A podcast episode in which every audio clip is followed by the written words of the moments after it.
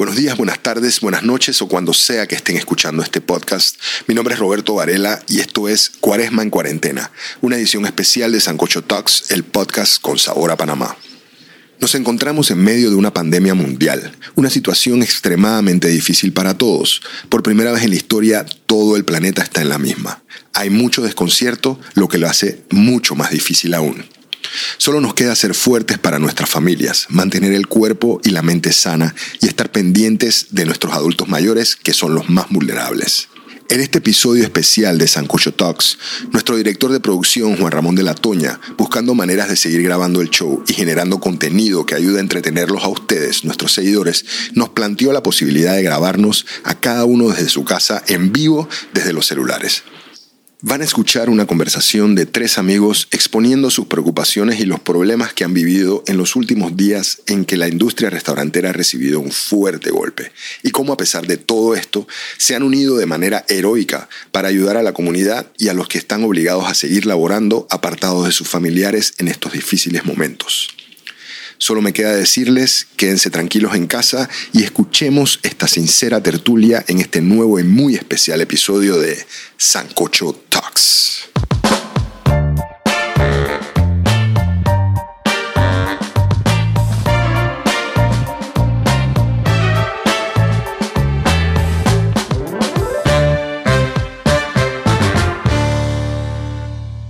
Saludos a todos los que nos escuchan. Esto es Sancocho Talks. Mi nombre es Roberto Varela y desde casa, cada uno de nosotros haciendo un esfuerzo, estamos grabando este episodio número 15. Saludos Domingo, Isaac, ¿cómo están?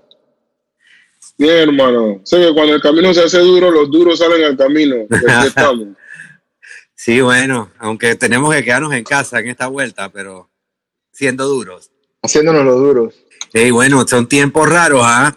Esto todavía me parece así como, como un poco surreal, así como, como que de repente te acuerdas y en verdad está todo el mundo guardado en su casa, en cuarentena, hay un virus en la calle, así como la película.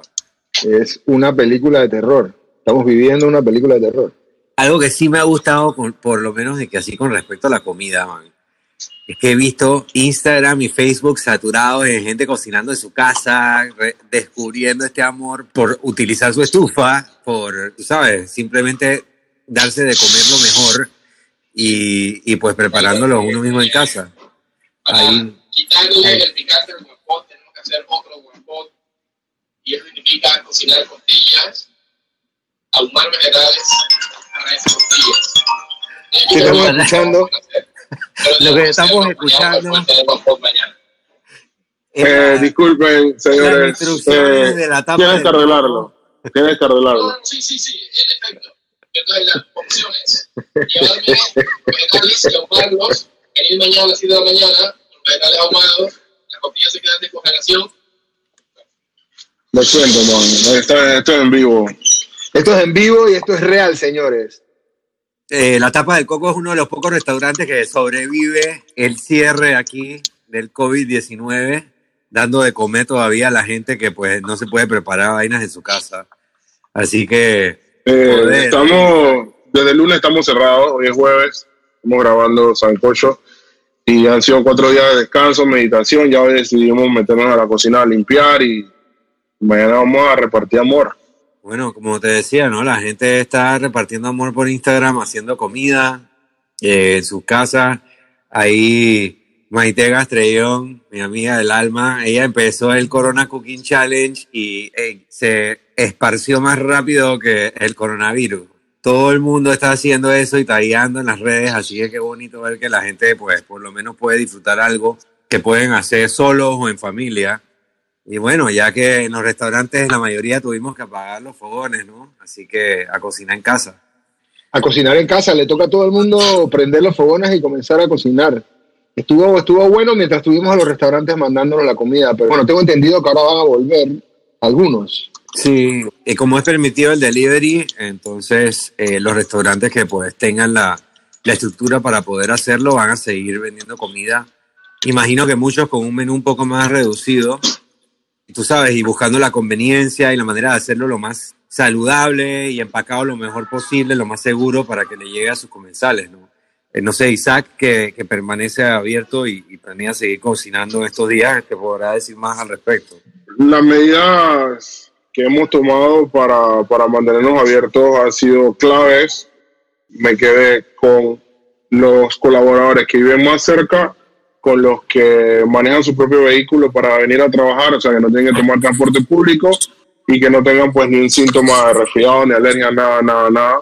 Y eso redujo mi, mi planilla de 20 a 5. Entonces estoy trabajando con esas cinco personas y ha sido días de, movimiento en los que la gente está en su casa y obviamente piden. He visto los restaurantes en el área cerrar, cada vez hay menos y menos ofertas en, en la plataforma de delivery, o sea que, que de una u otra manera la gente está cerrando sus restaurantes. Está cerrado. Yo, yo he estado cerrado ¿eh? y creo que cerrar es lo mejor Nada más que también hay una parte en la que al tener comida disponible ayudamos a que menos gente esté en la calle, que menos gente vaya al supermercado. También hay un, un mercado que hay que satisfacer y proveer de comida hecha, ¿no? Sí, sí la, gente está saliendo a los supermercados como locos a comprar comida. Hay una cosa que te quería decir, Isaac, y es que es importante.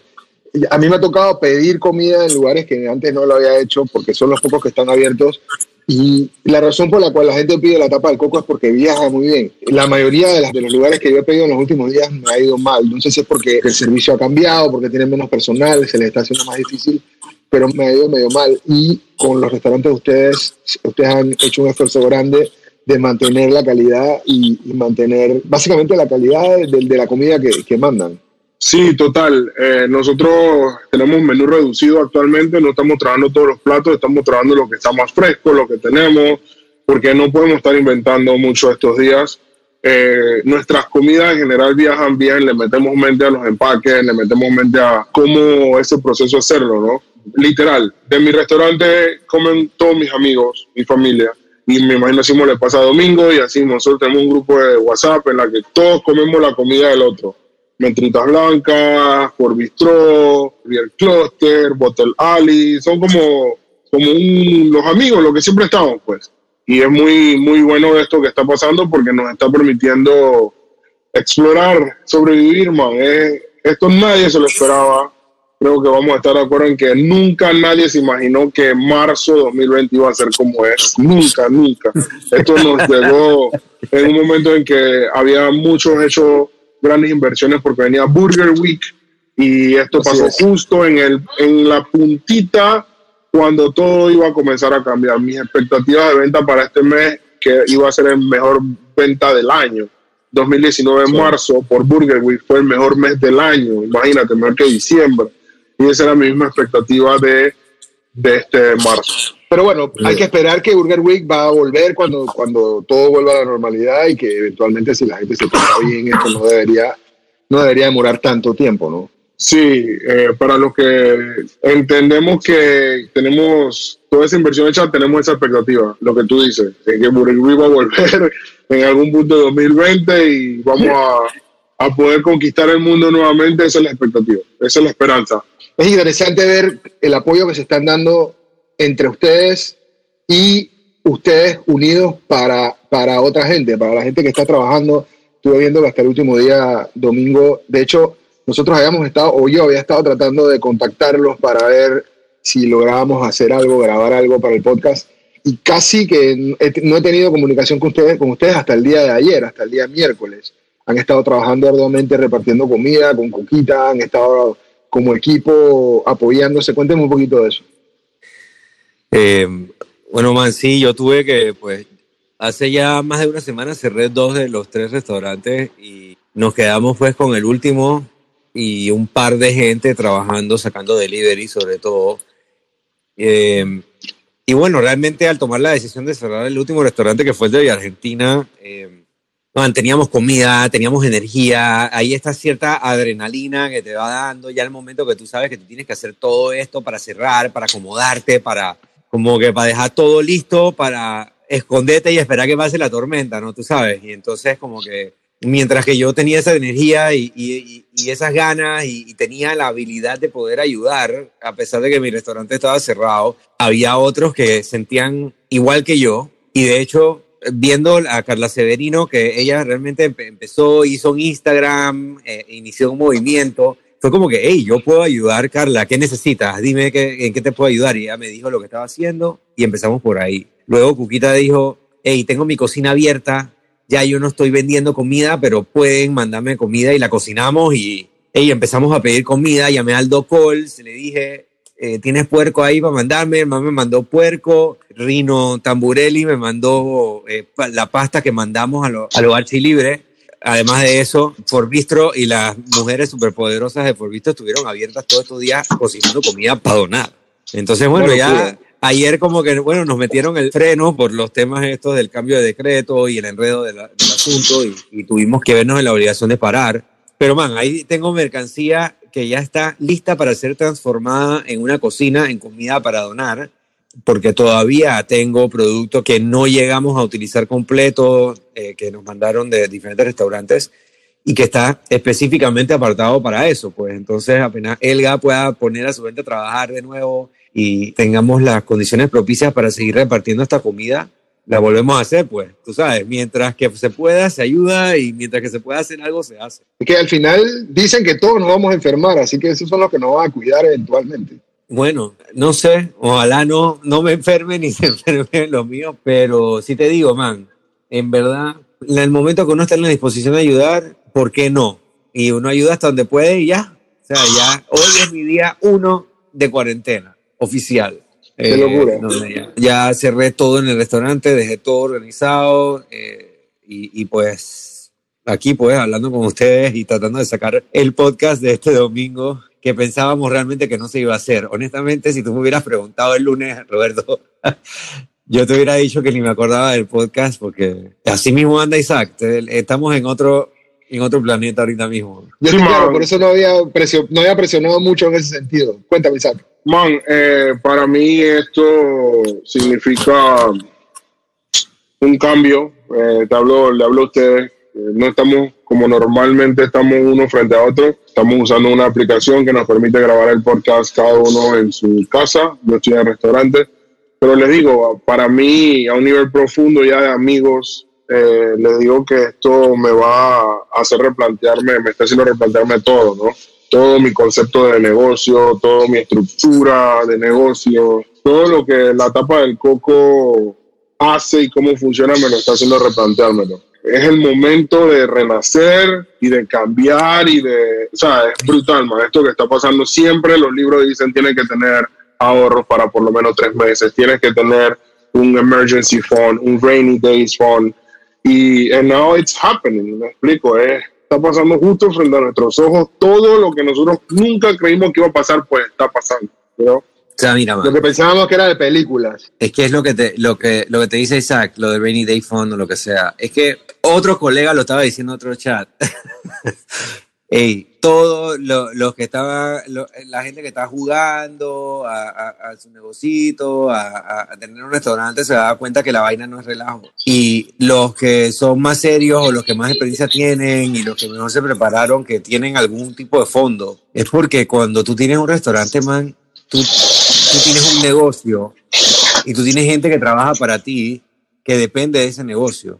Y si ese negocio falla, ¿qué vas a hacer tú con esa gente? En un negocio familiar, en un negocio en el caso como el de Isaac y como el mío, es aún más evidente porque no solo toda esa gente vive y come del restaurante, sino que yo también, Isaac también. Esa es mi única fuente de ingreso, mi única fuente de trabajo, esa es mi vida. Entonces, cuando algo es tu vida, tú debes de tener un tipo de plan.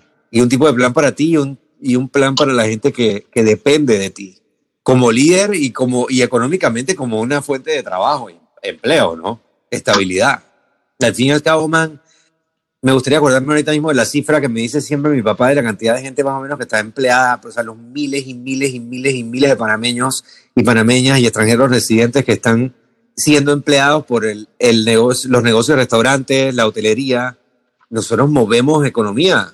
Es una fuente de 100%. empleo enorme. Entonces, y leyendo sí. domingo noticias, New York Times, Eaters, Vice, uh, Wall Street Journal, las noticias así como confiables, internacionales o los medios mainstream, BBC, los restaurantes del mundo están en problemas. O sea, no es disque, disque Domingo Isaac diciendo que, que se tienen que replantear todo. No, no, no, no, no. estamos hablando de, de Danny Mayer, estamos hablando de, de los, los heavyweights que admiramos de toda la vida, diciendo, man, simplemente esto no sabemos qué va a ser. José Andrés llorando, cerrando su, su jaleo en DC, ¿me explico? Entonces es como, wow, this is real, you know? Coronavirus, coronavirus, shit got real. She got real. Real fast. Real fast, eso es lo más impresionante de todo, que pasó todo de un día para otro. Las cosas cambian y nosotros ahora estamos conversando porque fue el momento que tuvimos y esto sale al aire dentro de tres días. ¿Quién sabe cuál va a ser la realidad en ese momento? Yo eh, voy a seguir desde mañana entregando comida. Hay mucha gente que está en los hospitales, mucha gente, muchos policías, mucha gente que está en la calle haciendo su trabajo, que no les queda tiempo para cocinar en casa. Nosotros tenemos una cocina chica, entonces manejable. Y seguir haciendo nuestra misión, que es cocinar comida afropanameña rica y sabrosa que, le, que sea confort para la gente. Y hablando de comida afropanameña, Isaac, aprovecho este, este punto para desviar un poquito el tema a otra cosa que nos compete ahorita mismo, que es la cuaresma y lo que comemos en cuaresma. Entonces, yo pensando realmente cuando, que así se cierro los ojos y pienso qué comida se me ocurre a mí asociar con, con cuaresma, pues con Viernes Santo, con, con todo ese, toda esa semana, Semana Santa. Y por alguna razón, mis memorias más eh, arraigadas en cuanto a comida siempre son cosas afroantillanas, afrocaribeñas, afropanameñas. O sea, el bon, el bacalao, las torrejitas de bacalao. O sea, en el trapiche hacemos carimañola de bacalao. En fin, yo nunca, no recuerdo haber pasado una cuaresma sin bon con mantequilla y queso amarillo. Claro. Entonces, Ro- Roberto, en antes, en antes le escribía a Isaac un WhatsApp, dije que estoy preocupado porque no sé qué vamos a hacer sin bon en esta Semana Santa. Ajá. Bueno, Pero me dijo que él está trabajando en eso.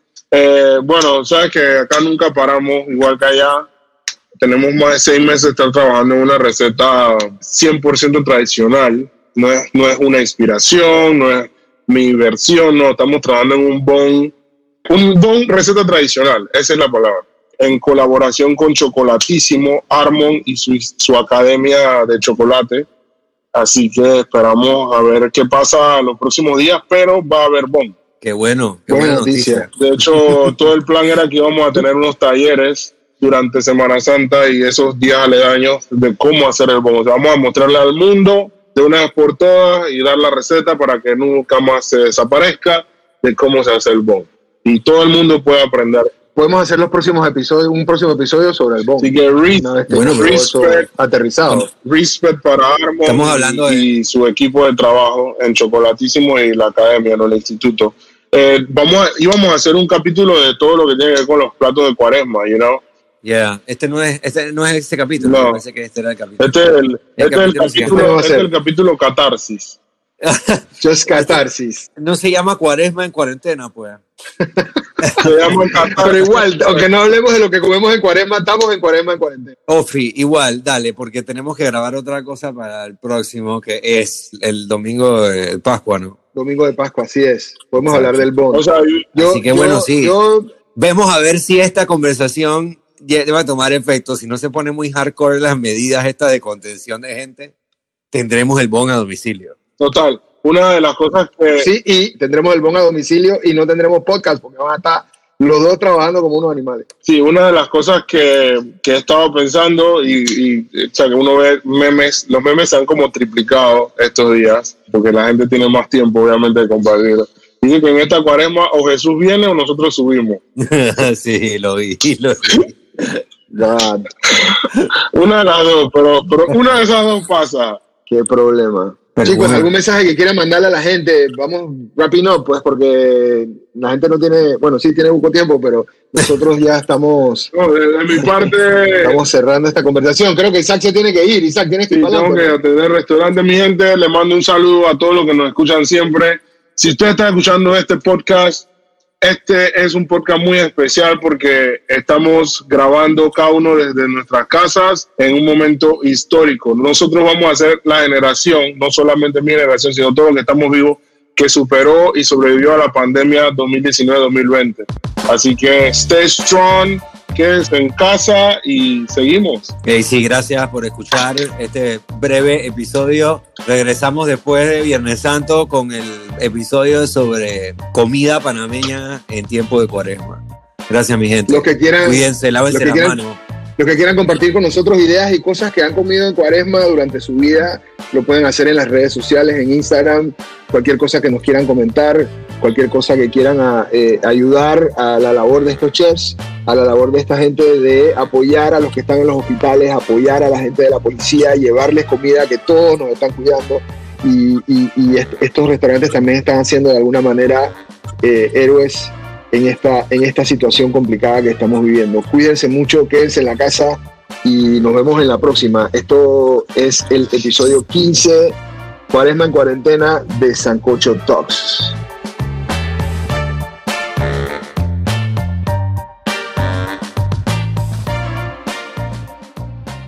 Que nada, queremos darle las gracias por mantener su sintonía a nuestro podcast. De nuevo, los invitamos a seguir nuestra cuenta de Instagram at Sancocho Talks el podcast. De igual forma agradecemos que se suscriban si nos escuchan en Apple Podcast o nos den follow en Spotify. Y si te gusta lo que hacemos y tienes un minuto, danos 5 estrellas o regálanos un comentario en Apple Podcast. Esto nos ayuda mucho a crecer en estas plataformas. Este podcast es una producción de La Lora Podcast, producido por Juan Ría Latoña y grabado en los estudios de Panamá Acoustic en Parque Lefebvre, Ciudad de Panamá, bajo la conducción de Roberto Varela, Domingo de Ovaldía e Isaac Villaverde. Queremos agradecer a nuestro gran amigo y bongamecho de Humano Photography por las fotos de imagen de Sancocho Talks. Pueden buscarlo en Instagram como Humano Photography para contactarlo. Toda la parte gráfica del podcast es gracias a Matt Studio. Miguel Jurado, su trabajo y contacto lo encuentras en Instagram en by Matt Studio, M-A-D Studio. Esperamos tenerlos en el próximo episodio de Sancocho Talks. Hasta entonces.